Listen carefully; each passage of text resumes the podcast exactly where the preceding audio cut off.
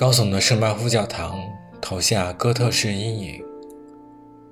星期五市场的一侧坐满了喝咖啡的人。根特，地图上的一个斑点。假如当年我托生在那里，我就会从小熟悉那里的招贴和喷泉，并且从懂事开始，蔑视那里流行的娱乐和疾病。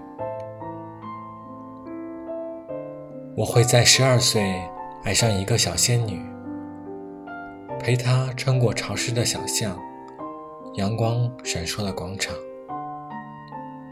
我会为她花光手里的钱，为的只是吻一下她善变的嘴唇，抱住她，像抱住头顶的月亮。而假如她拒绝我，我会一点。一滴的品味，我浪漫的迷茫。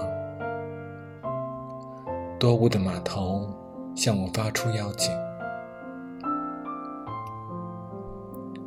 十七岁，我会杀向赌场、妓院，像一个幽灵，在世界各地留下我风格统一的涂鸦之作，过真正的生活，酗酒滋事，与犯罪为伍。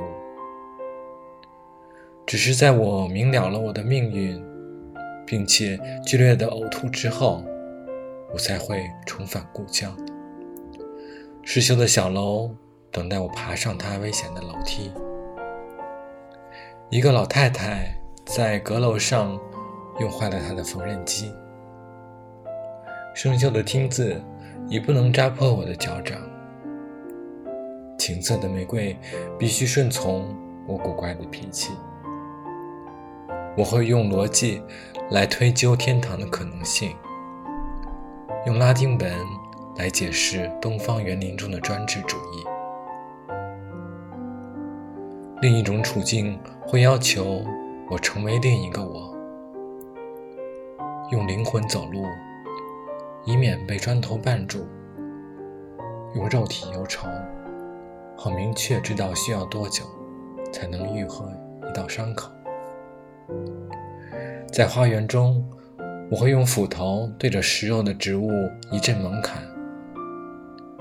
当九大行星排成一个恐怖的十字阵容，我会在午后的公园遇到一位神情恍惚的诗人，从此在绿色的夜晚胡思乱想，在雨中徘徊于城堡附近，直到有一天。